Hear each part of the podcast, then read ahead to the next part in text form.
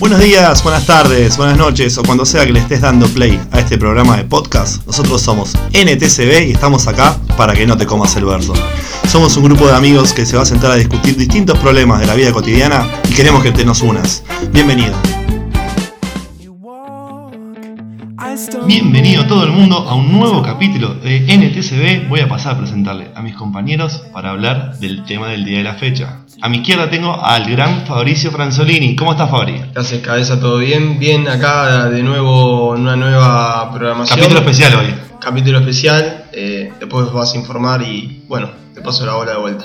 Bueno, gracias por la bola. Se la tiro a Dani directamente. ¿Cómo estás, Dani? ¿Cómo está el doctor Romero hoy?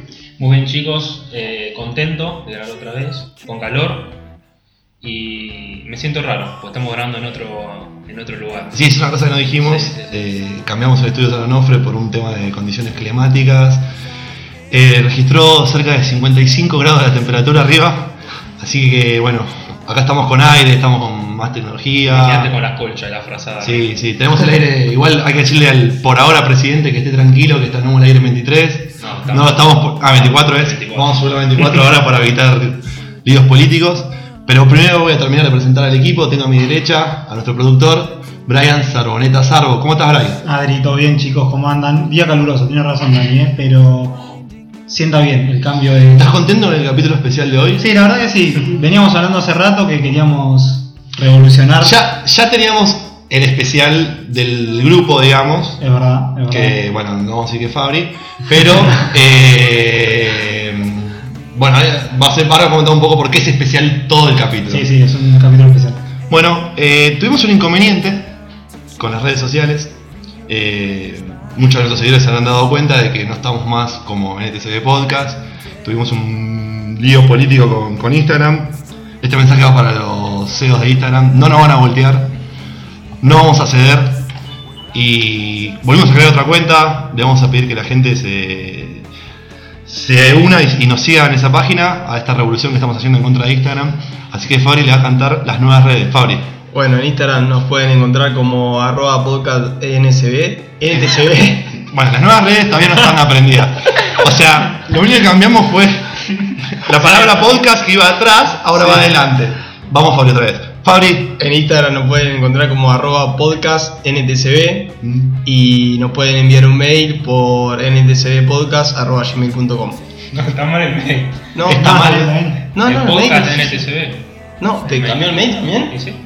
Ah, ¿cambió el mail? Tenemos los dos mails habilitados. Tenemos uno que sea uno que está amigado con Instagram y el otro que está enemistados. Sigamos con el amigado con Instagram. Bueno, entonces el mail sería Podcast NTCB. Arroba gmail. arroba Ya gmail.com. Hasta, hasta le rogué a él. Si quieren lo podemos sacar a Fabri y yo presento la red a vos. Podemos hacer una encuesta después de la semana Es verdad, yo lo había planteado. para, para buscar un futuro- el reemplazo de y traemos candidatos y que la gente se Yo postule. lo tengo un candidato. ¿Sí? Sí, sí. Sí, Fuerte, ¿eh? Fuerte. Sí. Bueno, lo vamos a probar. Dale. Bueno, ahora que estamos todos presentados, tenemos las nuevas redes eh, comunicadas al público, vamos a hablar del tema del día de la fecha. Dani, ¿nos haría los honores de presentarlo? Como siempre, Adri. Hoy vamos a estar hablando ¿sí? de un trastorno que afecta a la psiquis de muchas personas. Algo que hasta a veces le puede hacer perder el control ¿no? a las personas por lo que, por lo, por lo que están viviendo. Eh, algunas de estas son comunes, otras son medias raras. Hoy vamos a estar hablando de las fobias. Bueno, fobias. Me parece que fobias es un tema tan profundo y tan delicado que hay que hablarlo desde el conocimiento. Y si hay algo que la- esta mesa se caracteriza es por no tener conocimiento. Así que, que trajimos una especialista, Ray. Sí. Está con nosotros la psicóloga Florencia Marangone. ¿Cómo anda, Flor? Buenas, ¿cómo va chicos? ¿Todo Hola, bien? Florencia. Gracias por invitarme. ¿Te podemos presentar como la psicóloga influencer? La por favor, sí. Bueno, vamos, vamos, podemos, podemos ir de vuelta. Dale. Está con nosotros la psicóloga influencer Florencia Marangone. ¿Cómo anda, Flor? ¿Cómo va, muchachos? ¿Todo bien? Bien, bien, El bien. influencer me queda un poco grande, me parece, pero, pero bueno, me divierto con, con las redes. Bueno, comentame un poco, o sea, vos estudiaste psicología, Ajá. tenés el título, vos dónde Estudié estudiaste. en la UBA y Sí. después de ahí me formé también en la UBA y en paralelo en otros posgrados, otras especializaciones el rumbo que le fui dando a mi formación fue más para el lado de los trastornos de ansiedad. Y dentro de los trastornos de ansiedad tenemos la fobia. Y bueno, después también con respecto a psicología aeronáutica, que no es el tema de hoy, pero bueno, tengo O sea, vos trabajás varias con, puntas. trabajás con psicología aeronáutica. Ahí puedo no. yo hasta opinar Bueno, un poco. él intentó ser aviador, está, Yo soy piloto. es piloto. ¿Sos sí. piloto? Soy piloto, Mira sí. vos, civil. Sí. Piloto privado. Sí, piloto privado. Bueno. Ah, claro. sí, yo comercial, pero no comercial de primera. Y, y- y te puedo hacer una pregunta. Bueno. El piloto comercial y la trastornos así psicológicos, ¿van de la mano o...? Son una población bastante sana. Están todos locos en realidad, pero. Estamos locos. Sí, hay que estar locos para subirse. El hecho de manejar un, Claro, un no, pajarito que... no es nada natural de estar No, en el aire, no. Pero son Pero una un- locura después- sana. Sí, después tengo una, una fobia que está mezclado con eso, pero después. Lo vamos a ir hablando ahora con el tema. sí.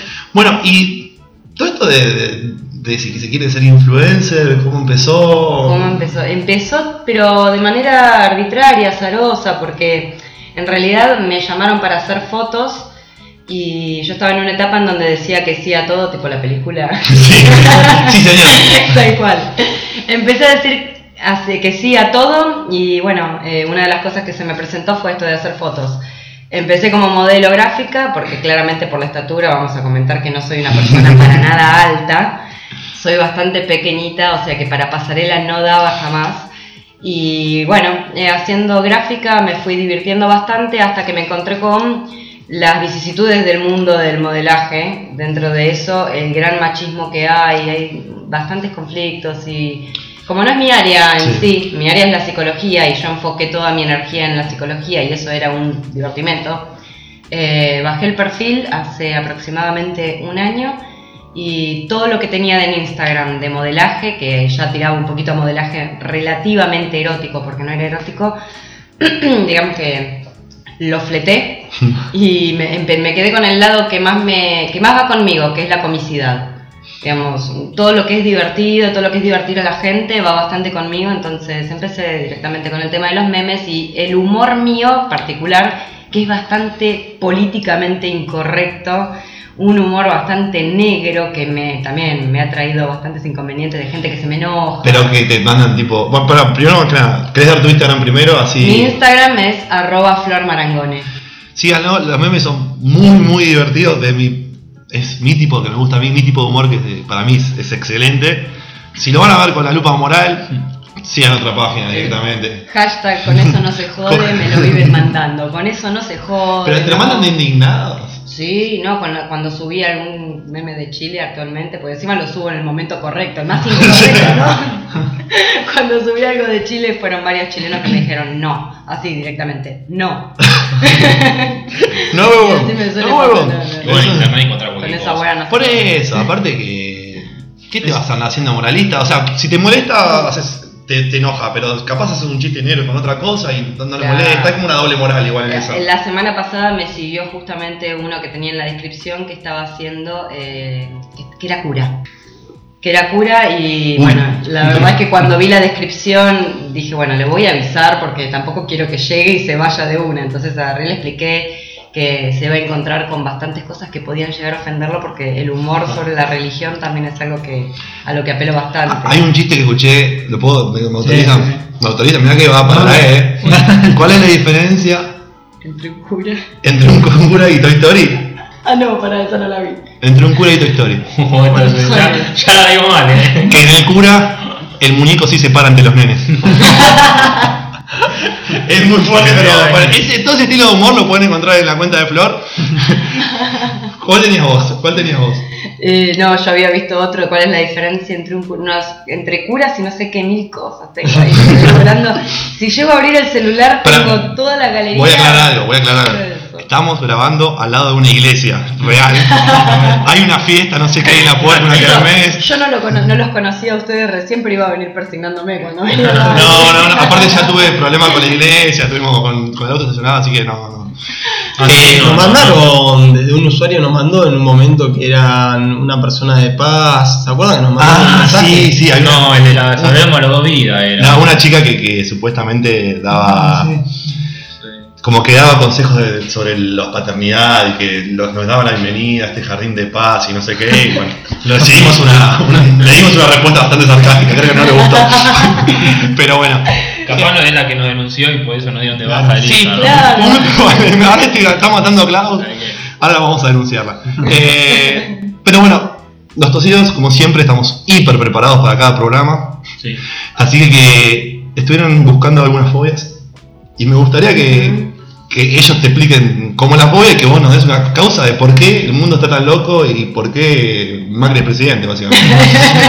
Eso sí que no te lo puedo responder. ah, bueno. Eh, no sé, ¿quién quiere arrancar? A ver.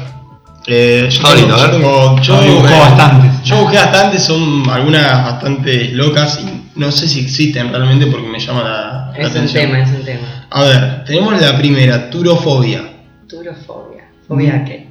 Tienen miedo al queso. Tráiganle una Esto puede ser picada. real. Esto puede ser real. Para mí, ¿no es porque el queso constipa? Puede ser, porque el queso constipa, porque el queso tiene bastante olor, porque los agujeros, ¿viste? Esto del agujero existencial. Hay fobia a los agujeros también. Fobia a los agujeros. No sé, le encontré cosas locas. Tú no, fobia, tenés miedo al queso. Imagínate estás, no sé, vos, Pablo, vas a una reunión, hay una picada y, y miedo. llorando. Se va llorando. No morir. Sí, sí. Ah, Andá a la fiambrería a comprarme tres- 100 de jamón y volvía traumado. que- Olvídate. Después tengo otra, eufobia. Eufobia. Miedo a las buenas noticias. Yo quiero morir. O sea, Es Soto Macri. Debe ser un. No sé, que ser un loco de la guerra, porque no, no, no. Miedo a las buenas noticias. no me des buena noticia porque me asusto, ¿no? Claro, eh, viste el famoso, eh, vení, tengo una buena noticia y una mala, ¿cuál querés primero? Contame Ah, la mala. Solo la mala, la buena no me la des porque... Una buena No, no. Escuchá esto. A ver. Papafobia, hablando de religión. Miedo al papa. Uh, Miedo. Y ojo, pará, pará, pará. Eso bastante Así, sí, sí, yo te digo. Va con el chiste de. Tenés, Era claro, tenés 8 años y le dice, vamos a saludar al Papa. Tengo papafobia. No, te, ¿sabés dónde estás? Te vas ensartado. Tengo una que no la puedo nombrar porque es gigante. La voy a tratar de Miedo a las nombrar. palabras largas. Sí. Ese. La hipopotomonstrosecquidelafobia. Una paradoja en sí mismo. Miedo a las palabras Pero no escuché el nombre, lo repetí otra vez. La es así. Me sale mejor que decir la red social nuestra. Sí, es increíble. ¿Sabés que admiro esa capacidad que para. Sí, por acá. Y tengo la última que me parece interesante, que es la semifobia con Z. Semifobia la que tiene, la que tiene boca, ¿no? Sí. Puta, boludo. Semifobia la que tuvo boca con River. es eh, el miedo a los topos. Que yo no. tampoco lo hice. Aparte, ¿cuántos topos viste en tu vida? No, Yo no vi claro, un topo. claro. No soy. Ahí está un punto importante de cómo se definen las fobias, porque la fobia en sí se define contextualmente por lo que te limita. Porque si vos justamente te tenés topofobia, topofobia no te está limitando, por lo tanto eso en sí, en este contexto, no constituye una fobia. Ah. O sea, fobia es aquello que te altera tu vida diaria por En lo cotidiano. En realidad cualquier trastorno psicológico se define por el componente limitante en tu contexto. O sea que, justamente, si vos no tenés topos cerca Sí. tuyo, la topofobia no va a ser una- un problema para vos. Por lo tanto, ni se considera trastorno en este contexto. En cuanto te limita a vos, por ejemplo, si yo tengo tenedor fobia, vaya uno a saber Sí. cómo se llama, tenedor fobia y vivo en Occidente, que no tengo que andar con palitos, porque si estuviera en Oriente y por ahí me manejo con palitos, no Es sería tan imposible comer con palitos. Sí. Eh, Es, es una habilidad. Yo, o sea, lo que no entiendo es como una sociedad tan avanzada como la oriental, con los japoneses, con todas las. Son tres pinches más, hermano. Agarra el palito, sacale tres pinches. Saca Si lo querés hacer de madera, hacelo. Claro, nosotros, ponele tres pinches. sí, nosotros tuvimos eh, este verano en Japón y nos costó mucho. Fue motivo de muchas risas. la Yo historia. agarraba el palito y lo clavaba en el huevo y lo comía. Sí, ya. Era, era escarbadiente ya, no era. ¿Por qué? ¿Qué te lleva a comer un palito? Apar- aparte, eran, las comidas en general no eran ricas, por lo menos para mí. Y cuando encontrás una comida rica, querer comerla rápido porque estaba rica con esos palitos te desesperaba. Realmente. ¿Te acuerdas cuando veíamos Dragon Ball que, que Goku la. Sí, con. Ahí solo, un claro. dibujito, no, no, es No, imposible. no, no, fricción. Olvídate. Es el tema justamente de, de no comer con ansiedad. Viste que los orientales no sufren ansiedad No. prácticamente. No. Y bueno, nosotros No debe existir en, japonés la palabra ansiedad, no debe tener el idioma. No, son muy tranquilos y bueno, y de hecho de allá deriva mindfulness, que es una práctica Sí. que nosotros la tomamos y la, la- la argentinizamos, la, la occidentalizamos, ¿no? Y la, la monetizaron también. También, por supuesto. ¿Qué es esto que El diciendo? Mindfulness es como la meditación. Es la Ah. meditación, pero con una vuelta de rosca más ¿Espiritual? No, más, más científica, le dieron toda una explicación de cómo baja el cortisol. Igual está comprobado que eso funciona el mindfulness. Sí, por supuesto que funciona. A ver, no tiene todo el aval cien- científico necesario como para constituirlo en una práctica validada. Eso que quede claro, pero sí tiene efectos comprobados a largo plazo, porque no es una práctica que vos apenas la practiques baje el cortisol. Pero si vos la sostenés como un estilo de vida y haces mindfulness, meditación, todos los días un rato que sea considerable, baja a largo plazo los niveles medios de cortisol en sangre. Y el cortisol es lo que tiene que ver con el estrés. Ah, con la ansiedad, eso Sí, preguntar. aumenta la, concentración. De hecho, Sí, eh, los Chicago Bulls, que salen campeones de, de Jordan, y el- los Lakers, son todos dirigidos por Phil Jackson, practicaban dos mindfulness. Claro. ¿Sí? Y esto no me miren con cara que estoy guardiando, No, es verdad. me parece que está- no, no, no, no, no, me estaba yendo. Es verdad, o sea, Sí, hacen sí. mindfulness. Y- Nosotros- yo considero que incluso hay poblaciones que son muy susceptibles a la pérdida de conciencia situacional y mindfulness, la práctica de mindfulness es algo que se indica porque lo que hace es justamente disminuir toda la, la tensión distributiva que uno tiene, la vuelve a un centro, a un foco e incrementa totalmente la capacidad de procesamiento de la información, No. siempre que uno lo sostenga como una práctica diaria, cotidiana. Complejo. ejercicio. Es lo complejo, Es lo complejo. sobre todo en nuestra sociedad. En- si te vas a Japón, seguramente lo practican muchísimo más que acá. Acá le, vos le decís a un paciente, practicame mindfulness y te lo hace tres días Sí, seguidos y al luego cuarto se embola, ¿no?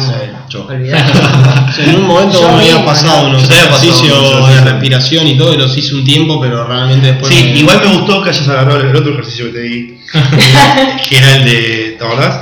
El de poner medio chori a la parrilla, media morcilla, metértelo en cada oreja y pensar que eras una achura. Eso te relajó porque como la chura es, está, como tiene menos presión que el asado de la chura. Sí, sí, es verdad. Pero bueno, fue raro cuando todavía tu Sí, viejo. sí, pues. Cuando te vio tu viejo. Supuestamente fue por otro lado, así que fundió el agujero, no, no lo hizo por el oído. Ah, con razón no Están funciona. diciendo eso. En estas circunstancias se termina de entender el título de torcidos, chicos. Sí, no, no, no, pero no es torcido, ahí te voy a corregir. Es tosidos. ¡Ah! No me. Tosidos. Sí, los Tosidos, porque es, es- no es interno, es, es, mejor dicho, del grupo interno, no de este grupo. Tenemos un chico que, evidentemente, el chico le pegaba en la cabeza contra la pared bastante seguido. IP. Y P le mando un saludo. Y habla, usaba mucho la, la frase toser. Esto ya tosió, esto. No sé. Como queriendo decir que ya pasó de moda o ya no se usa. Por ejemplo, eh, mandarse un WhatsApp ya tosió. Ya no sirve más. Está O sea, tosido. Bueno, te das cuenta de los golpes que recibió el pibe. Y entonces, eh, a modo de recordarlo, de, de incluirlo también, ¿Qué, porque. qué le pasó? Quiero saber ahora qué le pasó. No sabemos. No, no se sabe. Ah, bueno. Hay que No, No, no, sí sabemos. Sí, sabemos. sabemos. Se enganchó con una mujer, una chica de. No, bueno, más allá de Y lo eso. perdimos. Lo perdimos. Ah. Más allá de eso, más allá de eso. No sabemos qué le pasó, que se cayó de la escalera cuando era chico. Ah, bueno, Ah. eso es. Sí. Bueno, eh. Volvamos al tema Volvamos fobia. al tema fobia, Sí, sí. volvamos al tema fobia. pues, Salud, salud, IP. Para mí, Pero- propongo una cosa. Repasemos las que tiene Bray. Hablamos de la fobia de cada uno. Sí, por favor. Y Quiero aprovechar que eh, un- una después podemos hacer tipo un ping-pong de preguntas a la psicóloga que quiere saber de psicología. Sí. Tipo uno, uno, uno y ella respondiendo rápido para que no piense y no, no invente una respuesta política. ¿Sí? ¿Les parece? Me gusta. Yo tiro dos o tres y después Flor me había pasado que buscó también. Tiene fobias muy buenas. Puede ser que Muy la invitada se preparó ¿no? más que los chicos. Es muy Suele pasar en este Es programa todo lo posible y más esto que Sí. están planteando. Catisofobia. Miedo a sentarse en una silla. Ay. No sé si era como el chiste que vos hiciste en el Ah, versus. ¿escuchaste el programa de esto de Versus? Sí, que era sí, que, lo escuché, lo que escuché. si prefería la silla o la torta. sí. Bueno, ahí Esta no. silla debe tener eso que. Para mí viene de ahí, puede ser que venga de ahí. Puede ir por ahí porque si no, no tiene explicación. No valía para mujeres heterosexuales. Ni para hombres. Elegíamos siempre la torta. Siempre hay que comer. Es así. Esta es una que para mí sufre un compañero acá presente de la mesa. No lo nombres a Fabri. No, por eso no quiero dar nombres. No, no. Que es decisofobia, miedo a tomar decisiones. Ah, conozco varios. Yo eh, puedo, puedo interrumpir. ¿Querés defender? Quiere defenderse, ¿Sabes qué pasa, Florencia? Flor. Sí, sí, sí. Eh, sinceramente a mí me molesta mucho que todo quiera estar tan organizado. Entonces, por ejemplo, hoy la teníamos que venir acá a 4 menos cuarto para hacer la prueba del sonido y todo. Te quedé dormido, vine a las 4, ¿no? No, bueno, igual hay que reconocer de que laburaste hasta la hora tarde. Ahora hasta la hora tarde y ellos quieren que todo el tiempo le des No, no, no eh, no horario y le des.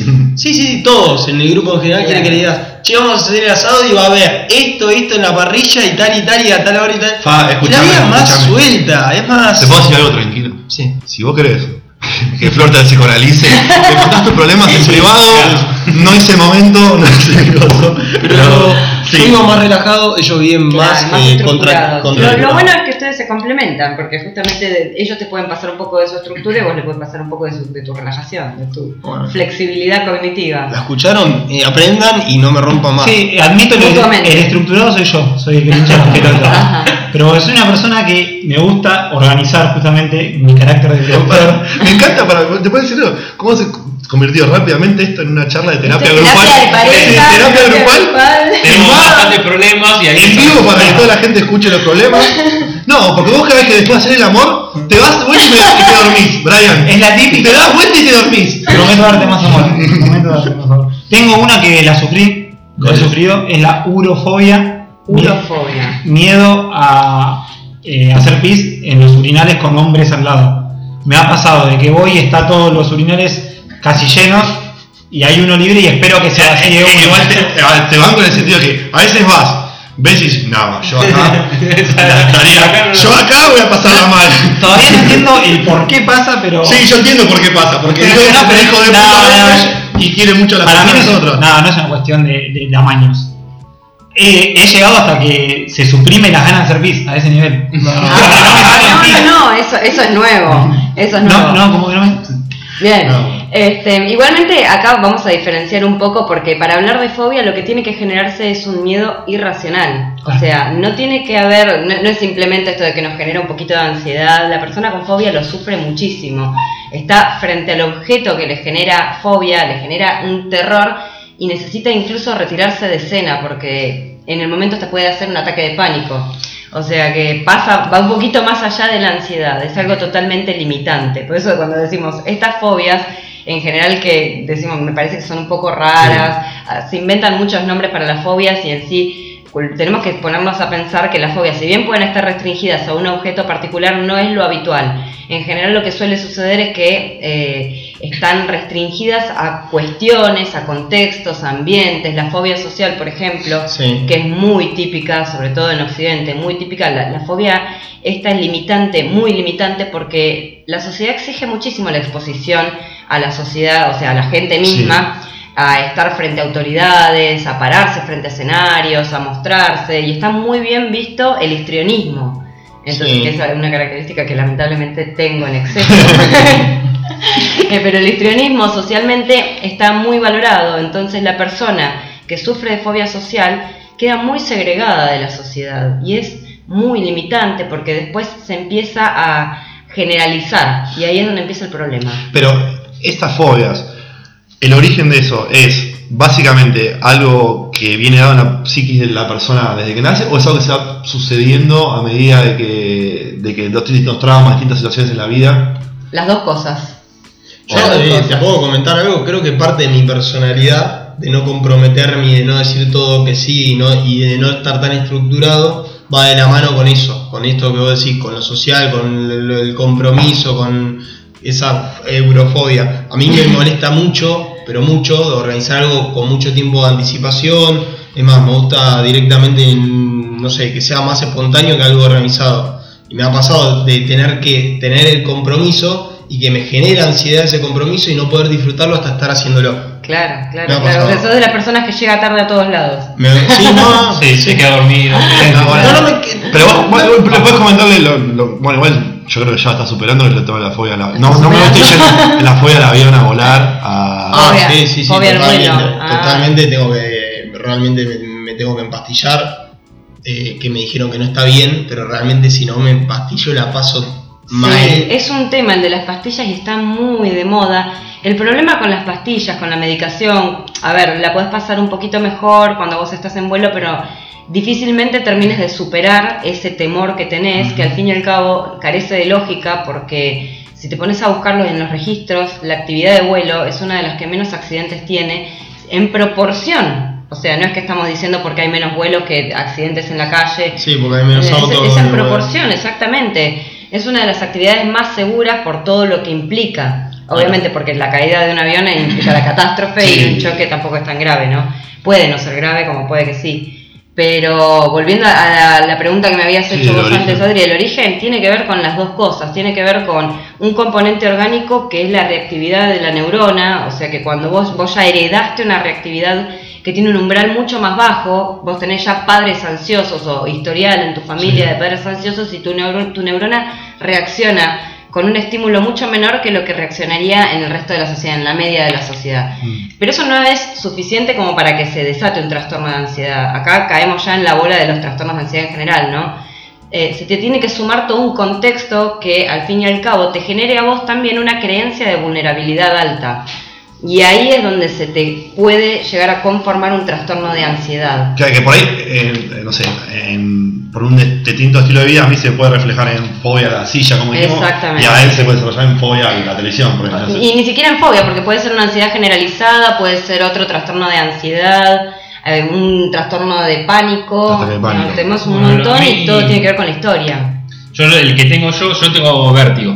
Vértigo. Yo Y es tengo piloto. vértigo y soy piloto. Eso es rarísimo. Pero yo, por ejemplo, en un segundo piso yo no me puedo asomar porque siento que, no sé, que me voy a morir. O Claro. sea, siento que se está cayendo el edificio para. que se está cayendo el edificio como que me estoy cayendo. Es Y una eso, sensación claro, muy fea. La, la- la conformación de cualquier trastorno en sí tiene que ver con tu historia particular. ¿Qué fue, ¿Cuál fue el punto que a vos te hizo sentir vulnerable? Pero que no es solamente una sola vez, o puede haber sido una vez, pero muy impactante como para que quede fijado en tu memoria. Porque, digamos, la fijación de las memorias en sí tienen un componente emocional, y cuando el componente emocional es muy alto, la memoria queda bien eh, fijada. Sí, arraigada. Sí, arraigada, exactamente. Y a partir de ahí, como tu cerebro lo que busca es la supervivencia, el cerebro, Sí. entonces, El la búsqueda por la supervivencia te va a hacer evitar cualquier cosa que te vuelva a generar ese impacto. Y el problema es que se empieza a generalizar, como les dije antes. Entonces cada vez es más limitante si uno no lo trabaja. Y volviendo a tu medicación, mientras vos no dejes la medicación, jamás vas a poder tener un feedback en donde puedas demostrarle a tu cerebro que estando consciente y sin necesidad de esa pastilla, a lo que vamos a llamar reaseguro, porque es lo que te genera, de lo que te agarras Sí, vos externamente sí. para estar seguro, ¿no? Sí, es Mientras como, vos no lo ¿cómo se elimines- dice el medicamento que no tiene nada, pero Placebo. El- como un placebo, tal cual. Mientras vos no lo elimines, vas a quedarte siempre con la sensación de que necesitas ese objeto externo como para poder pasarla bien. Y no tenés la comprobación alterna, o sea, es como no estás realizando el trabajo científico de refutar tu hipótesis. Y bajándolo a la realidad, suponiendo que viajo una o dos veces por año en avión, Sí. ¿vale la pena hacerse ese psicoanálisis en vez de tomarte esa pastilla y quedarte tranquilo para Yo, viajar? yo te voy a sacar la palabra psicoanálisis porque Perdón, es algo que a mí me genera una No, urticaria. porque- a ver, ¿por qué? porque yo No soy psicóloga cognitivo-conductual. O sea, Ah, ah, es otra rama, Sí, no está tan divulgada como el psicoanálisis, que en Argentina está súper conocido, pero no analizamos sueños, no trabajamos con el núcleo de la infancia, todo eso, sino que vamos más bien a... a- es una psicoterapia que está basada en evidencia. O sea, Nos basamos todo en, lo que ya está validado empíricamente. Ah, eso. Bien. Claro, no es Pero eso, si volviendo a es- eso, vos vas a determinar si vale la pena. Claro, porque sinceramente también es afrontar una, no sé, un psico- un- una, Una psicoterapia. una psicoterapia por una vez al año y la verdad que me clavo una pastilla y me vuelo y estoy tranquilo. Igual, Voy a la Es, fácil. es- es muy particular, claro, va en cada uno, va en cada uno cuando enfrentarlo, cuando no. me interesa ir al, al Boca River entre las dos conductas. ¿Por qué elegiste esa carrera y qué opinas sin filtros de los que estudian psicoanálisis?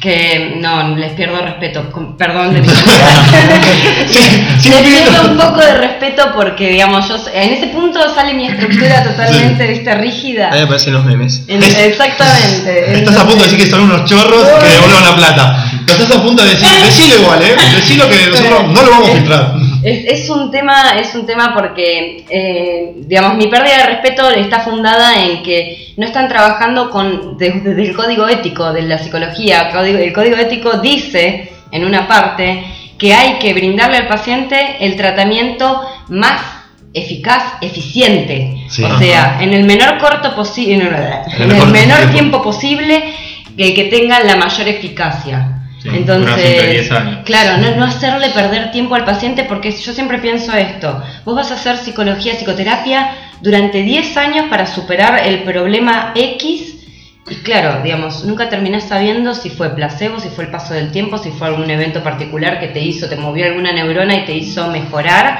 o si fuiste perdiendo tiempo, o si fue realmente la psicoterapia. Entonces, ¿qué se busca con la psicoterapia cognitiva conductual? Justamente tener estudios validados en donde se demuestre que en ausencia de esa psicoterapia la persona no se habría curado tanto y en tan poco tiempo. Ah. Entonces, como más, más al hueso, ¿eh? Vamos, con todo. Sí, sí, Es sí, que el psicólogo te dice, che, mira, no sé, no sé, estás curado. Es como que. Estás sepas- dado de alta dado alta, Cada vez siempre, bueno, venite la, la semana que viene. Pero sí, por pero el psicólogo sí, a veces que te dice vení cada 15 días y a mí una, no sé, se habrá equivocado en Sí, su yo momento. creo que sí, se equivocó. mando un saludo a Wendy Mitoki, mi psicóloga de- cuando era chico, me dijo que ya no era necesario que vaya. Evidentemente Se era súper necesario que vaya, pero... ¿Sabes quién le dijeron lo mismo, no? ¿Eh? Al Guasón le dijeron lo mismo en la película. Digo, no es necesario que vengas y terminó matando a todos, así No. bailando la gente. Si no, si no vieron la película del Guasón, no escuchen. Spoiler, spoiler. Ah, spoiler alert. Voy a poner la cortina. No, spoiler alert. Voy a poner El Guasón va a matar a alguien. Quiero que Flor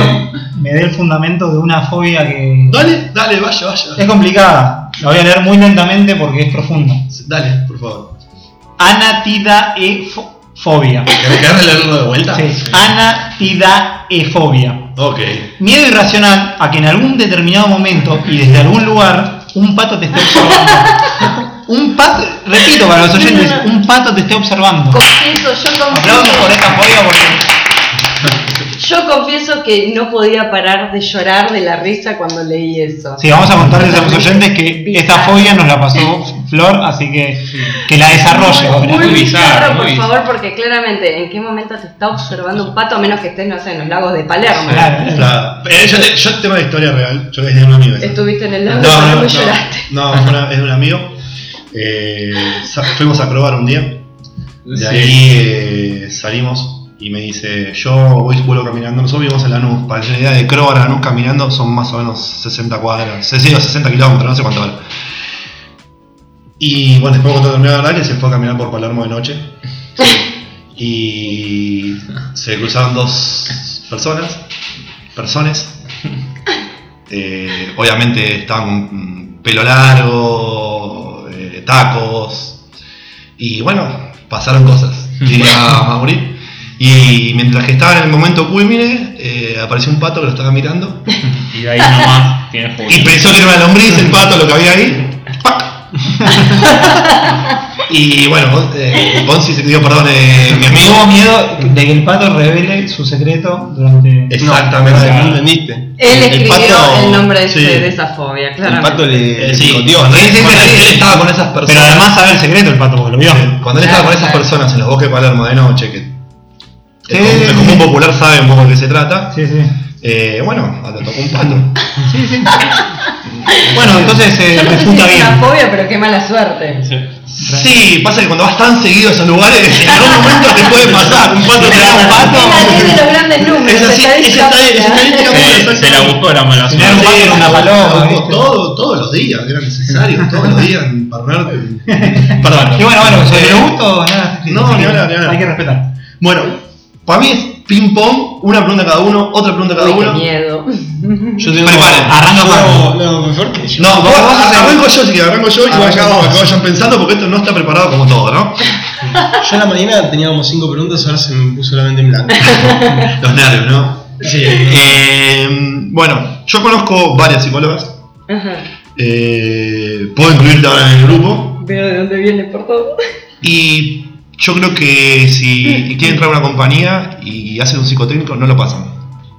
Están todas locas, decís. Están todas de la nuca. No, no locas, de la nuca, o sea, totalmente de la nuca.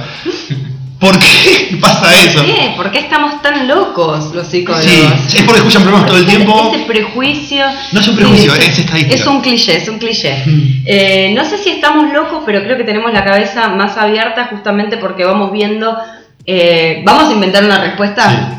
Una respuesta no políticamente correcta. De, a ver, si vos te cruzas con tanto trastorno, tanto trastorno, dentro de, en algún punto decís, se te amplía, se te Sí, yo estoy tan mal. la capacidad de vos decir, bueno, no estoy tan mal, puedo fluctuar un poco más dentro de la locura y te liberas un poquito la locura. Claro. Vamos a inventar esa. Este paciente lo haría peor.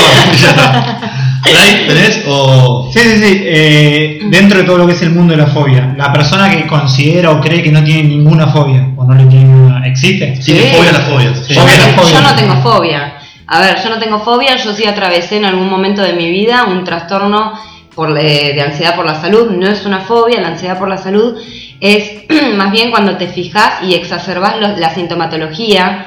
No, no viene de la nada, digamos. Yo ya tengo el componente orgánico, lo tengo heredado por mi familia totalmente ansiosa y que se sumó en cierto momento de mi vida. Con un pico de estrés tuve un síndrome de Raynaud. Síndrome de Raynaud se te ponen las manos azules por una cuestión cardiovascular. Por, por mucho los, los pitufos con él. Sí, no, totalmente. Puedo hacer miles de chistes que surgieron en ese momento, pero la cuestión es que yo lloré. Y encima, después de tener las manos azules, caigo en una guardia y la, la residente que me atendió, que era una residente que en este momento si la conociera la asesinaría. Mandó un. Totalmente, besito en la nuca para esta residente. Eh, me dijo que tenía probablemente lupus antes de hacerme cualquier cualquier No, ¿Qué es estudio. Es una enfermedad. Un autoinmune. Sí, te- la tenés de por vida y que disminuye tu, tu calidad de vida de una No, y aparte hay varios, hay unas que te, como que te consumen al toque. Sí, y sí, no, sí. no, es durísimo. Es durísima. Yo tenía ¿no? 20 25 años en ese momento. No vamos a ver, esto fue hace dos años, no mentira. No, no. Ah, no. ¿En serio no tenés 23? Yo tenía 25 años en ese momento y a partir de ahí, en ese momento fue una emoción tan tremenda para mí, esa, el- la comunicación sumada a mis manos azules, etcétera, que no fue una fobia, pero es una ansiedad por la salud. A partir de ese momento yo empecé a, a- a chequear mi cuerpo constantemente a ver si tenía ¿Cómo se algún llama? síntoma, Eh, a ver si me estaba muriendo de alguna Te forma. pones si, si, si, eh, como te- hipocondría. Hipocondría, Ah, eso, sí. estamos buscando esa palabra. Yo tuve que hacer psicoterapia por eso, porque Mi yo a partir de ahí me, me dolía el codo y yo decía cáncer de Sí, codo. y cuando te pasó- Era cualquier cosa. Totalmente. Cuando te pasó esto, Flor, ya habías estudiado. Sí, ya estaba O sea, recibida. tenías todo el conocimiento de, de tus estudios. De hecho, me vos no autodiagnostiqué. Ah, eso, yo me autodiagnostiqué, llamé a un centro y yo me, de los más conocidos y dije, necesito urgente un psicólogo que sea especialista en ansiedad por la salud, porque lo estoy atravesando. O sea que tuve el beneficio ese, lo hice rápido y la terapia duró. Hice una psicoterapia cognitivo-conductual específicamente para eso, ocho meses. Y a partir de ahí te educan, te reeducan para detectar los síntomas y no asustarte tanto. Entonces a partir de ahí me relajé muchísimo más con Claro. mi salud. Y esto puede ser, lo relaciono también, como decís, con los ataques de pánico, que hay gente que siente esto de que se va a morir, pero en realidad realmente no Nadie se murió de ataque de pánico Claro. y es lo primero que le decís a un paciente que tiene ataques de pánico, Claro, claro. totalmente. Y te mira y te dice, pero yo me estoy muriendo. Sí. Te mira y dices, Bueno, a mí, bueno, me- a mí me pasó, yo tuve. tuve, yo tuve ataque de pánico una vez y lo mejor que me pasó fue la pastilla que me dieron. Lo mejor que te dieron, un ansiolítico o un antidepresivo. No, ansiolítico me parece. Mm. Como 14 horas. Te paran mal. Sí, no, volví manejando, me acuerdo ese día. Muy feliz, ¿no? Estabas viendo No entendía nada cuando volví manejando. Pero bueno, preguntas, Dani o Fabri, ¿quién quiere Sí, disparar? yo pregunto, no, es algo que relacionado a la fobia que tengo, que nunca entendí. O sea, que yo tengo miedo eh, a las alturas, pero sin embargo me puedo subir un avión de mierda y, vo- y volarlo. Y cuando dice avión de mierda, porque, Bien. viste, Era cuando, avión de cuando- mierda. cuando aprenden, aprenden esas avionetas que son de papel. Yo, y- eh, o sea, cuando aprendí a volar había un par de, un par de aviones que un par de- no se caían. si no se caían, pegaban en el palo, porque son aviones escuela que Claro. cagan al palo todo el tiempo. Sí, sí, sí. Y no me daba miedo, es más, volé hasta ultra liviano, y volé hasta un ultra liviano que directamente era un asiento o como un ventilador atrás para ponerlo más y volaba eso y no tenía El de los hermanos Wright. Claro, algo así, pero sin embargo me subo a un primer piso y no me puedo acercar a 10 metros porque siento que me voy a morir. Pero vos tenés tarjetita para dejar acá. Yo le, le voy a dejar acá para que después pase por mi Llevas un par de clientes, Claro, acá te llenas de guita, vos te estás dando cuenta, pero te estás llenando de guita. No, claramente ahí compite todo lo que puede llegar a tener que ver con el placer de tu actividad y que te hizo exponerte a la circunstancia y superarla, que es justamente uno de los pilares de la psicoterapia cognitiva conductual para los trastornos de ansiedad, en donde vos tenés que exponerte a lo que a vos te genera malestar. Vos te expusiste por el placer que te generaba la actividad tuya también. Sí. Y debe haber algo, algún componente racional en donde vos, no, irracional, perdóname, en donde vos cuando te asomás por un primer piso tenés la medida justa de la distancia, de la, de la altura, y cuando estás en la actividad de vuelo te olvidas directamente de esa distancia. ¿Vos- no sé si te acordás que hace, no sé, ahora 10 años Michael Jackson mostró un bebé por el balcón y casi lo cae. ¿Viste que era rubicito? Era yo. Ahí lo tenés. Acá tenemos el evento. y ahí tenés todo para Acá laburar. entendemos todo. Bueno, Fabri pregunta. Uh, yo tengo varias, conmigo sí te podrías hacer millonario. Eh, pero voy a ir por una que, que me llama la atención, ¿no? Uno a partir de que empieza a estudiar psicología o psicoterapia y todo, uno tiene sentimientos y hay sentimientos que son difíciles de explicar desde la racionalidad, me parece a mí. Cuando vos eh, captás todo este conocimiento, te es mucho más complicado sentir de manera natural un sentimiento hacia una persona sin tener un análisis previo. O sea, ¿cómo llegas al La sentimiento? famosa, te la resumo en la famosa pregunta, ya me estás analizando, ¿no? Esa, esa, esa. bien. Claro, porque los psicólogos tienen eso, que capaz vos de repente conoces a alguien y si vos sabes, yo salí con una psicóloga eh, hace un tiempo y tuve una situación, tam- también lo cuento, tuve una situación en la cual ahora estoy de novio, en pareja con una chica con la cual tuve esta situación que salía con esa chica, dejé de salir y a los dos meses me fui a un bar, me encuentro con esta otra chica que era psicóloga y veo que me ve y en el momento que veo que me ve estoy con, con Florencia, mi novia actual, y le digo, Flor poniendo bien, ¿eh? Me gusta. Sí. Flor le digo, eh, hay una chica con la que salí que me está mirando, la voy a ir a saludar porque, no sé, me parece que está bien que la salude. Cuando me paré ir a saludarla, a los dos metros que estaba por ir a darle un beso, se dio vuelta y se fue. Mi pregunta es... No, continúa. no, no, lo cuento como una anécdota. Continúa. Ahí, ¿hacia dónde ahí, ahí, ahí, fue el lado más humano. O sea, dejó de ser psicóloga por un momento porque No, era ir a saludar. Lo que te quieres Humano, preguntar, son humanos, son humanos. Lo que te quiere preguntar Fabri para. Déjame ver si te entendí, déjame ser Humano traductor. promedio. ¿Puedo ser Fabri español? Sí. ¿Español Fabri? Sí. Él lo que te quiere decir es: si a partir de tus estudios vos perdés tu etapa más eh, sentimental o tu etapa más instintiva y lo transformás en algo más racional. Entonces te juntás con una persona y decís: No, esta persona me gusta porque Sí. a mí me recuerda tal momento de. No, mirá los tics que tiene, está re loco. O, o sí, te puedes analizar un poco. Eso creo que si, si tapa un poco lo, lo- lo instintivo, el hecho de, de entender cómo funciona tu psiquis. Creo que, creo que depende de cada psicólogo, creo que depende de cada uno porque eh, hay psicólogos y psicólogos como en todo. Eh, en mi caso particular, y te voy a hablar desde mi experiencia, siempre fui una persona muy analítica para todo y muy racional, al punto que esto me ha generado muchos problemas con parejas, con amigos, porque no soy tan expresiva desde lo sentimental. Un sí- freezer. Sí, exactamente. Me han dicho que soy un témpano. Como, como el peor insulto, sos un témpano. Me da asco que seas tan témpano. Y a vos te chupó un huevo. A mí me chupó Exactamente. huevo, exactamente. Eh, por eso también mi humor políticamente correcto, por eso también me tiro por el humor negro, porque no, no me impacta emocionalmente, sino que más bien me disfruto mucho de, de- de- de lo que me causa gracia y me causa gracia muchas cosas más de las que me molestan.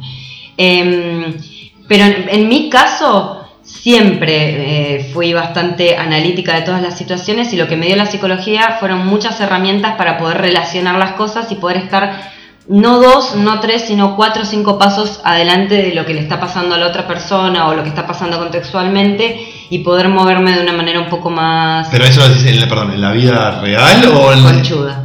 Sí.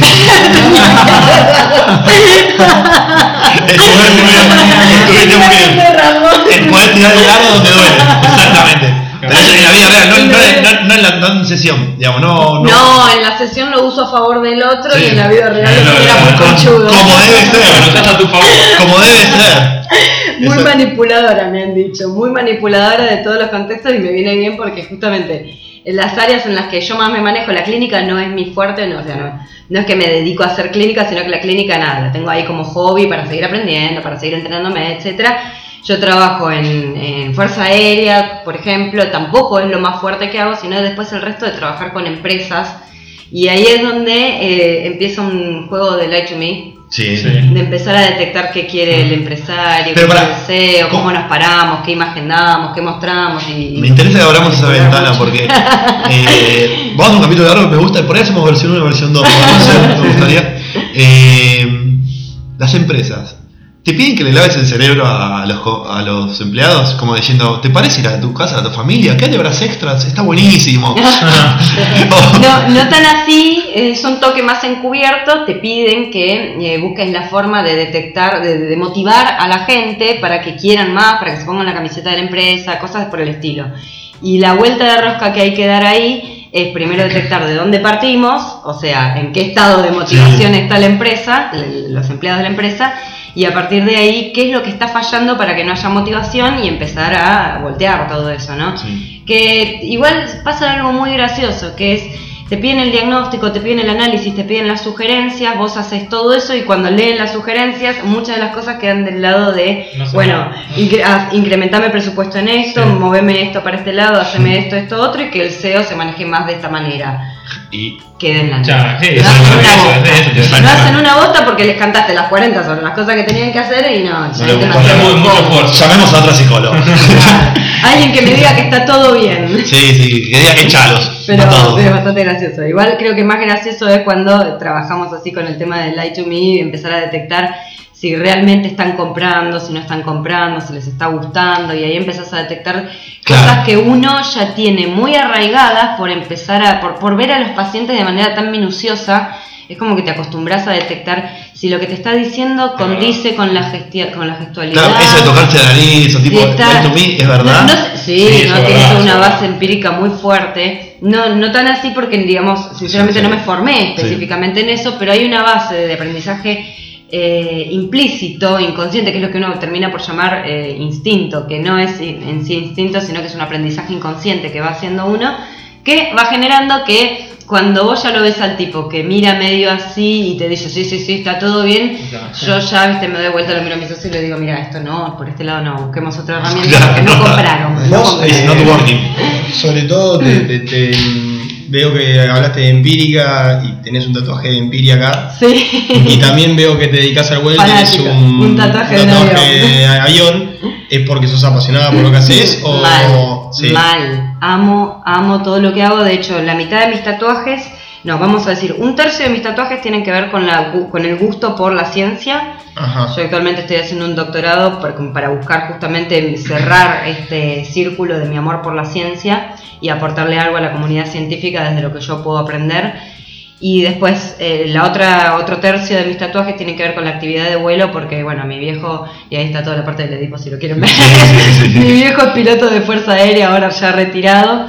Y ¿Qué se fueron ahí a Córdoba a vivir o...? por todos lados. Yo nací en Mendoza y eh, terminé escupida acá después.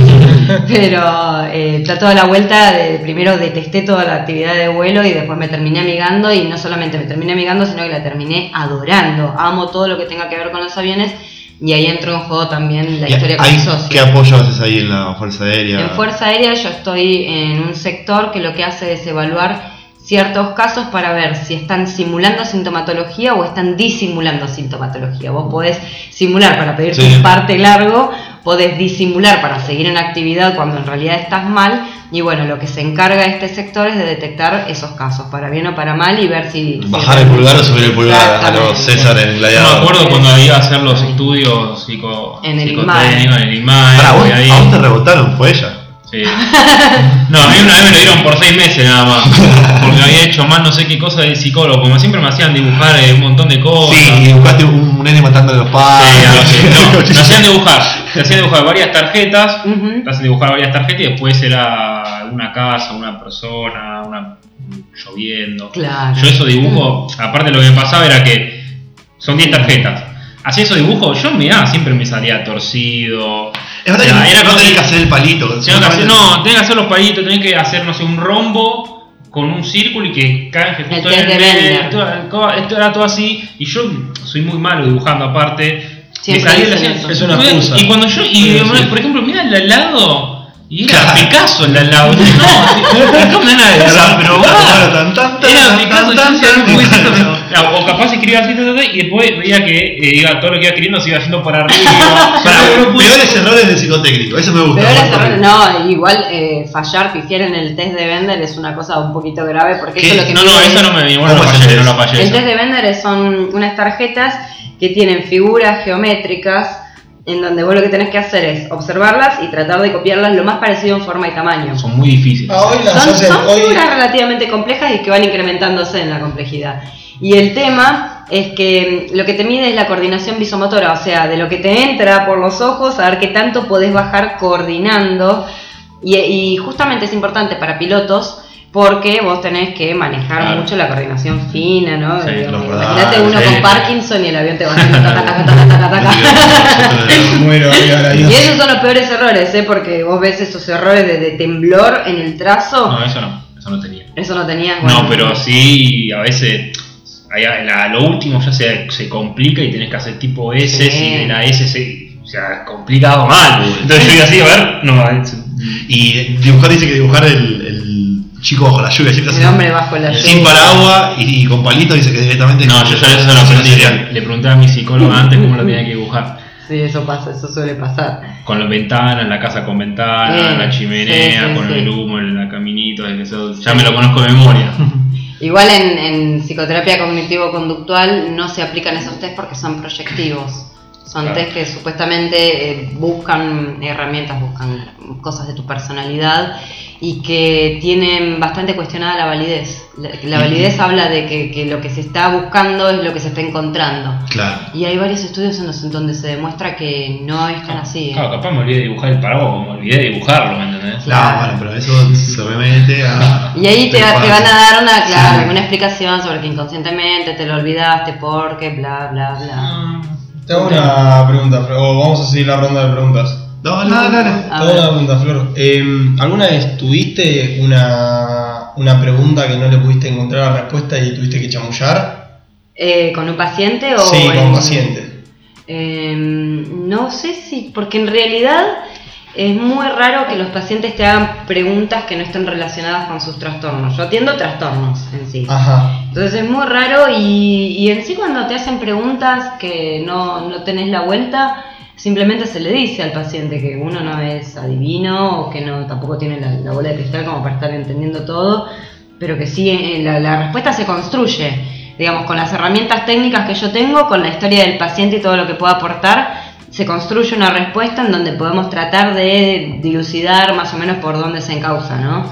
Pero va por otro lado. Sí me ha pasado con alumnos, yo soy docente en la facultad también, con alumnos sí me ha pasado que muchas veces me hacen preguntas a las que no tengo respuesta porque mi formación tiene una limitación a nivel, yo doy clases de estadística, tiene una limitación muy grande porque no es que yo me formé específicamente en estadística, amo la estadística, aplico muchísimo estadística en todo el tema de investigaciones, etcétera pero hay un montón de cosas en donde me quedo corta y debería seguir formándome y simplemente ahí sí, a los alumnos se les dice, bueno, yo averiguo la respuesta, Ah. seguramente con algún docente que tenga mucha más formación que yo y te la traigo para la semana que viene. Y también suele pasar que para la semana que viene me chupo un huevo y me olvido.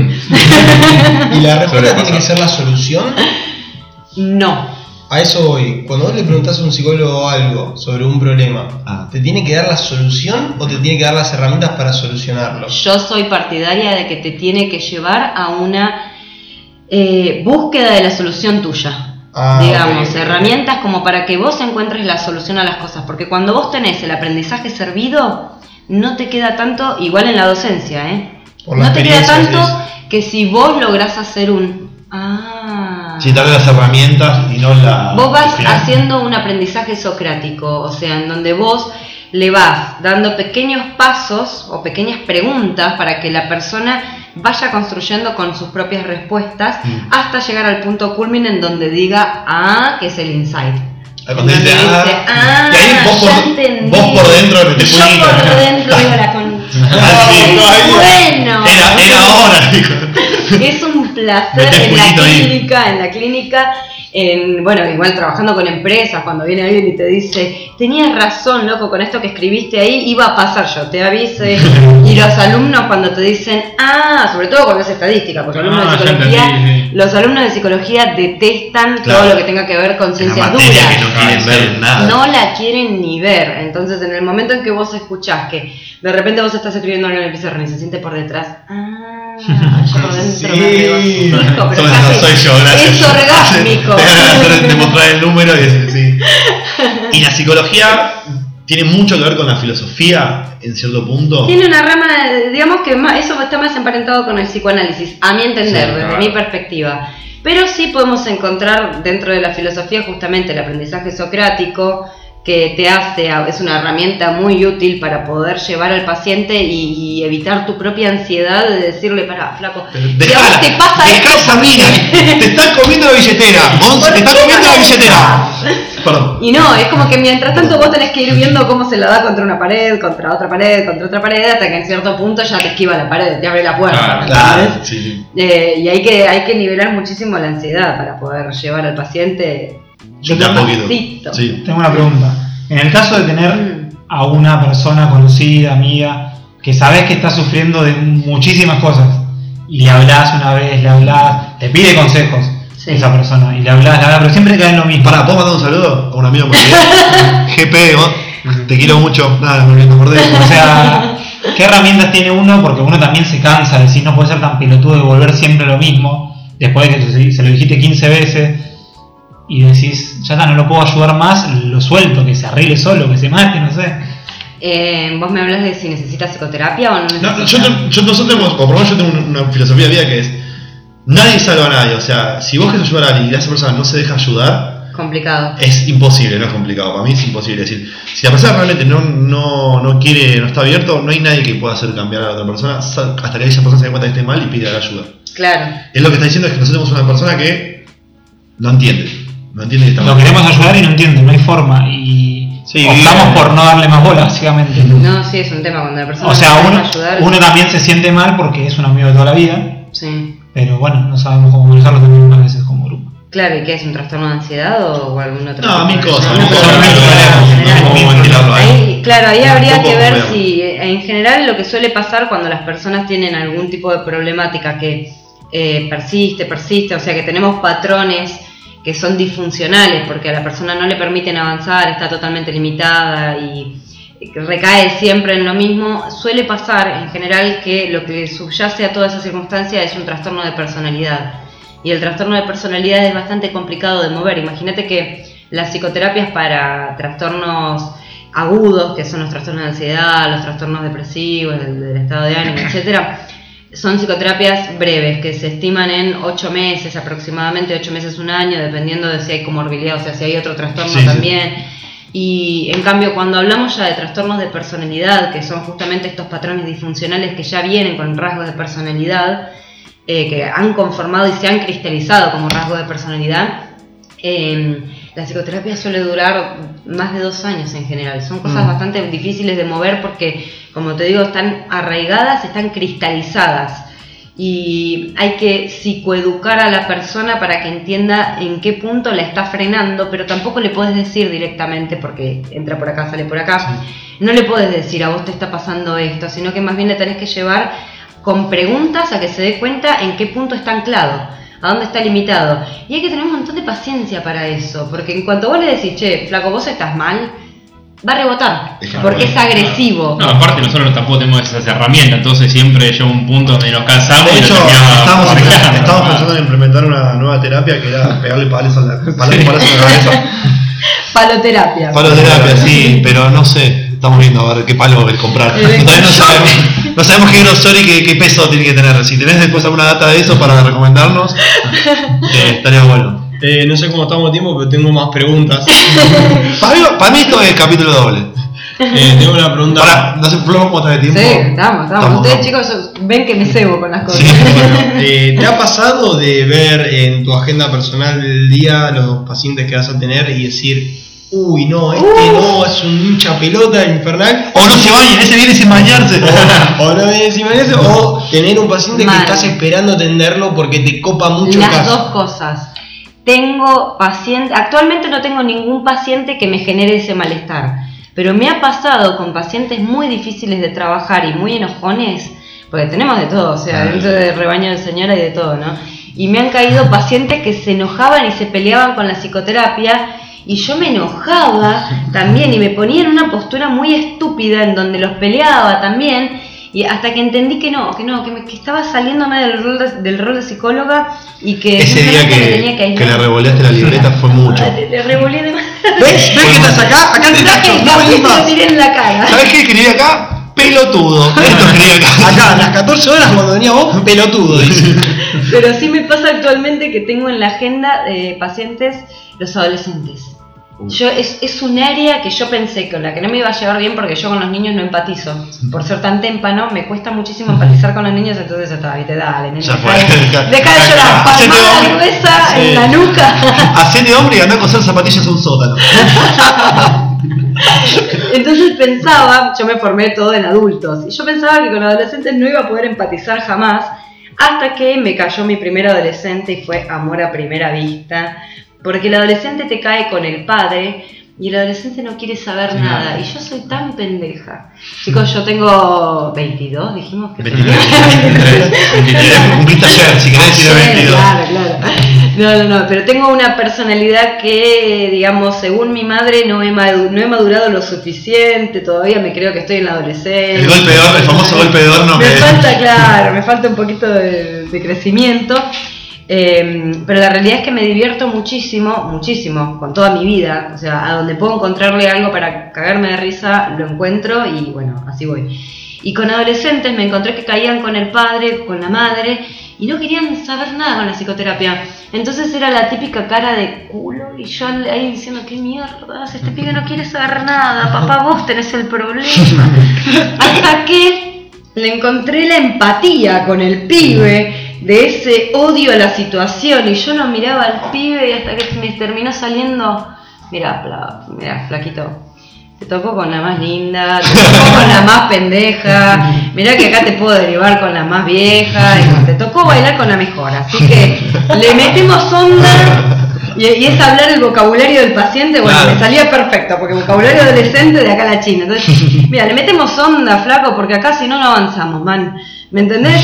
Así que a tu viejo decirle que está todo mal, pero conmigo la laburás, porque si no, acá nos sentamos los dos, nos miramos las caras y nos cagamos de risa. Total, yo sigo cobrando.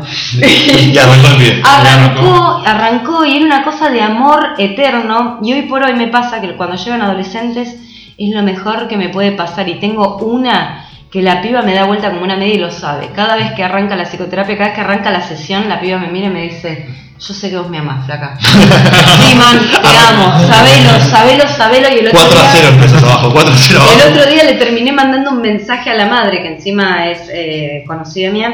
Le terminé mandando un mensaje porque ya no podía más del amor y le dije, amo profundamente a tu hija, es soberanamente lo más Y divina. ¿por qué viene ese amor? Se puede porque, bueno, es, eh, ¿por qué viene ese amor? Ese amor y por la empatía con el con la etapa que están viviendo, porque digamos no la siento tan lejana mi etapa de Al final tu mamá tenía razón. No la siento para nada lejana y es como que puedo entender muy bien a los adolescentes y puedo, puedo reírme. Ah, sí, puedo reírme muchísimo con los pibes. va. Es como que me, me descontracturo muchísimo porque me ha pasado con adultos en donde tengo que... Vos, vos tenés que hablar el idioma del paciente. Eso es una- uno de los puntos importantísimos para que el tipo empatice con vos, ¿no? Entonces yo termino eh, primero con un adolescente diciendo, che, ¿qué onda? ¿Te fuiste al Chevoli, la pasaste bomba? ¿Qué onda? ¿Te comiste un flaco, una flaca? Porque ahora... Sí. Exactamente, te comiste un flaco, te comiste una flaca, ¿qué onda? Ah, te calentaste, qué sé yo. Y es como que por ese lado encauzó re bien y en los dos segundos me cae una persona que viene de PAME y es, ¿qué onda el Zaguán Marta? El idioma Y, Mar- paciente y Marta ya se probó los cajones. Claro, ¿A dónde va a dormir? cambiar, y tiene- hacer un switch tremendo y empezar a hablar de Zaguán y che, qué pi- pero qué pícara Marta, qué pícara. gasta Marta esta semana, ¿Te gusta este jovato, Marta? ¿Qué tango nos escuchamos? Y te permite una versatilidad de ese cambio que ta- también es divertido. Ponerse- y si es aburrido también, siempre lo mismo, sí. Totalmente. Es muy divertido, muy, muy divertida mi actividad. Pero bueno. ¿Estamos vacíos de preguntas o Fabio que seguir metrallando? No, yo puedo seguir, lo que pasa es que sí, siempre fue un- Siempre a mí me, me pasó que eh, fui a varios psicólogos, o sea, varios, no, no sé, tres, cuatro, y solamente tuve afinidad realmente con una, con Wendy, la que, Mm. la que nombré, la que, me dio, la, que me, la que me dio de alta, que Sí, no no estaba no, bueno. Es difícil y ahora entiendo un poco esto que me decís, que el psicólogo tiene que generar cien- cierta empatía. Y me ha pasado de sentarme delante de un psicólogo siendo chico, que mis padres me han llevado, por ejemplo, y quedarme así, decirme qué te pasa, nada, y, y sí te pasaban cosas, pero también quizás está, eh, de- no, no solo es que vos no estás abierto a querer que te ayuden, sino también que el otro no... el no otro- ves que el otro no- te pueda llegar a entender. Claro, entonces eh, ahora que vos estás comentando esto y que decís, vos tenés que analizar al paciente y según cómo es el paciente, vos te le vas a acercar con un vocabulario con el otro, le vas a entrar por un lado o por el otro, entendés un poco más por qué te pasa que con psicólogos tenés resultados y con Sí, otros sí. no. Y hay un punto importante justamente en esto también de generar tanta empatía, es que cuando caes, te lo digo como psicólogo, ¿no? Psicóloga, cuando caes en, en la onda que tenés que entrar para poder eh, empatizar con el paciente, en algún punto, cuando notaste que del otro lado también empatizaron, llega un punto en donde me pasó decir muchas veces, la concha de la lora, yo lo quiero, quiero esta persona de amiga. Ahí No puedo. ¿cómo hacer? otra pregunta esa? Me- en el momento del alta me ha pasado de decirle a dos personas, dos pacientes, yo, si vos no caías en psicoterapia, yo te querría como amiga. Y me ha pasado que del otro lado pasó lo mismo, que me han dicho, yo te quiero como amiga, Flor. Pero no me han invitado a cumpleaños, me han invitado a asado. ¿Y ahí qué haces? Y no. Difícil, No puede mezclar, no se puede mezclar eso, ¿no? No, no podés porque hay una hay un problema en donde si recae el paciente, Sí, en algún punto vos necesitas estar habilitada para que pueda tener ese espacio de nuevo. Y si lo Entonces se cerrás, le cerrás eso. Claro, porque vos conoces, no conoces al hermano del paciente, vos conoces a la visión de tu paciente del hermano. Si vos conoces al hermano, empezás a tener otra versión de las cosas, no sé. Igual está bueno, ¿eh? porque yo, Sí. yo soy bastante de incluir a la familia para poder hacer un análisis integrativo de la situación. Entonces, eh, cuando es necesario, ¿no? Se invita al padre, se invita a la madre, se invita al hermano, se invita al novio, se invita a la novia. Se mete a todo lo que se pueda ahí y se ve cómo se genera la dinámica de la comunicación. Y bueno, eh, me ha pasado de que poco más, si había un plato arriba se lo revoleaban, exactamente, pero por suerte no. ¿Y vos qué haces? ¿Retirás? ¿O empezás a decir, bueno, eh, armamos barro y se Me, tiran me los dos? pica, me pica. Mode- pero yo lo ¿Viste que lo que te dijo? ¿Viste Pero lo que- fue- y después viste, no, si las ganas que tenía a veces de meter pica. Y aparte, no, no te queda otra, sos humano, te pones de algún lado. Sí, claro. Pero en el momento te moderación, moderación y empezás también a, a llevar a cuestionarse cada uno de las visiones. En cuanto vos detectaste cómo es la dinámica de la interacción, detectás desde qué punto la está leyendo esta, desde qué punto la está leyendo este. Yo hice la especialización en psicoterapia vincular, o sea, todo lo que tiene que ver con parejas, con grupos, etcétera, fue una de mis especializaciones que ahora decidí dejarla de lado por estos quilombitos que se me generaban. es un poco La última vez sacaron un cuchillo fue como No, no, no. Las cosas que yo he tenido que ver, encima yo atiendo en mi casa, mi consultorio está en mi casa. Entonces que, no, no quiero esto en mi casa, por Dios, que estarán pensando los vecinos. Pero en cuanto vos detectas de dónde parte la visión de uno, de dónde parte la visión del otro, es como que ya podés empezar a, a jugar a cuestionarle a este y cuestionarle al otro, como para que ambos flexibilicen un poco y aparte desde lo conductual, directamente actuar y que empieces, empiecen a darse cuenta de cómo cambian los patrones de interacción cuando vos obligatoriamente modificás un pelo de la comunicación Claro. el otro necesariamente se tiene que adaptar y eso es magnífico, porque en general todos nos quedamos en los mismos patrones de interacción. Igual como siempre digo, haz lo que yo digo, no lo que yo hago, porque Sí, yo sigo revoleando, ¿viste? Y yo como Sí, las cacerolas. Susana tirando el cenicero. es como que yo te puedo detectar todas mis interacciones disfuncionales y las sostengo a la mierda.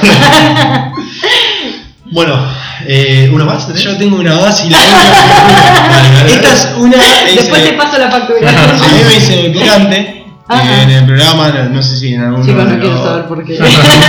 No, me dicen el picante, es una especie de apodo mal puesto, porque la verdad que no, No son ni gracioso ni picante. no soy ni gracioso ni picante, pero siempre tuve este mm, pensamiento, que capaz lo vi en alguna película, capaz lo imaginé o capaz... En Rambo la digo. No, no, no, no me ha pasado, sinceramente. Eh, siempre pensé de que quizás eh, un psicólogo puede llegar a enamorarse de un paciente, hablando de enamorarse de- de- no de forma de- empática, sino de enamorarse como pareja, Sí, sí. y que un Paciente. paciente. puede llegar a enamorarse de un psicólogo. Sí. En tu experiencia, ¿te ha, O pas- nuestros colegas eh, también. ¿te ha pasado o algún Mm. colega que sepas que le haya pasado? Porque yo sí sé. Uy, acá me voy a poner. no, es mi parte, no, no, no, No, es mi no, parte. un terreno. No, bueno, no, igual mi familia no Sabes punto, sabes punto. Sí, sí, Bueno, no, Vos sabés de alguien que le pasó. Sí, y que terminaron. Sí, lo voy a decir, punto. sí, sí, lo voy a decir. Es una familiar que es eh, psicólogo. no, ¿por qué decirlo? Y se terminó enganchando con el paciente. Claro, entonces, y todo. sí, Sí. y me costó mucho en su momento entender de que podía llegar a hacer eso, pero después entiendo que son personas y puede pasar. Sí, sí, puede pasar. A ver, no en mi, ex- en mi experiencia no me ha pasado porque tengo una tendencia a que me enamoren las personas con, a, a las que admiro.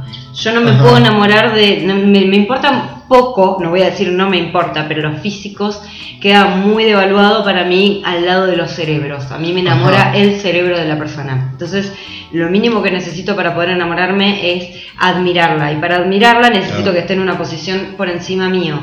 Y cuando yo tengo un paciente, en general, se está, está supeditado a mí.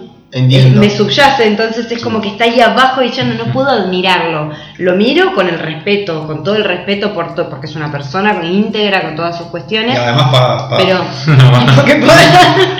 pero siempre, siempre que yo estoy en el lugar de psicoterapeuta, me posiciono por encima de esa persona, sea el capo de donde sea. Entonces, en ese lugar yo no me puedo enamorar de un paciente jamás, pero sí me he enterado, he sabido de, de boca propia de mis colegas, de un colega, por ejemplo, que terminó enamorándose de una paciente y terminaron saliendo. Y es algo que a, ver, a mí me choca. A mí es me poco choca. profesional, digamos, Sí, de- a mí me- Es como jugar al truco sabiendo las cartas del otro para mí. Una ¿Sabes por dónde entrar? Por dónde vos estás realmente en una posición de poder en donde vos no terminás de entender si el amor que te está teniendo el paciente es por la admiración que le genera el estar totalmente por debajo y Es vulnerable, es vulnerable, vulnerable, porque por eso está en el código de ética que no tenés que cometer eso, o si realmente es genuino ese amor. Entonces es como que no, me- viste, me da mi- me- cierta urticaria. Ahora, que el paciente se enamore del psicoterapeuta Puede ser. es Es más común. muy común, muy común porque, y que la flashee incluso, Es como el caliente, de la maestra. Es como de está en una posición vulnerable, está en una posición donde es muy fácil admirar porque vos Sí. estás posicionándote ahí, te estás, Sí, te estás estás dejando en manos de otra persona. Es como que te, te calienta el médico, ¿me entendés? También Sí. es un morbo donde vos te estás depositando en las manos de una persona y lo mejor que podés llegar a flashear es que la otra persona te esté mirando también con ciertos ojos románticos, Claro. ¿viste? Ujú. Pero no creo que sea lo más común. En sí es algo que no suele suceder mucho porque creo que el hecho de posicionarte desde un poquito, un escalón más arriba, a ver, somos pares, todo bien, ¿no? Pero vos te estás posicionando como el profesional que está brindando un servicio y en ese lugar yo creo que hay un componente muy básico que es la admiración para generar un amor genuino. Ajá. Y eh, desde ahí arriba no podés admirar al paciente como persona en sí, co- como para tenerla de pareja. La podés admirar en muchos ámbitos, ¿eh? Y después incluso cruzártelo y decir, eh, Juan, ¿qué haces, chabón? ¿Todo bien? Sí, listo, después nos vemos, ahí somos pares. Pero dentro de- del dispositivo psicoterapéutico, jodido que al psicólogo le pase. ¿Qué ha pasado? Ha pasado. Sí, sí, sí. Bueno, hasta aquí la nota con Flor. La verdad que tuvimos un desperfecto técnico y no pudimos eh, grabar la última parte, que es la parte del, del saludo y todo, pero la nota en sí está toda grabada, que sean tranquilos. Le agradecemos a, a Flor la buena onda, haberse venido hasta el estudio y la verdad que la, la pasamos muy bien. Así que un poco en tono de, de agradecimiento y un poco también porque el humor que ella tiene en sus redes sociales nos identifica. Y también porque Fabri mucho no se quiere hacer cargo a veces de, su, su labor principal, que es el chiste de cierre. Le vamos a dar el honor de, de que ella nos mande vía WhatsApp el chiste de cierre. Así que sin más palabras, dejamos a Flor cerrar con este chiste. ¿Qué es una abuela fallecida hecha cenizas en una urna? Una abuela.zip.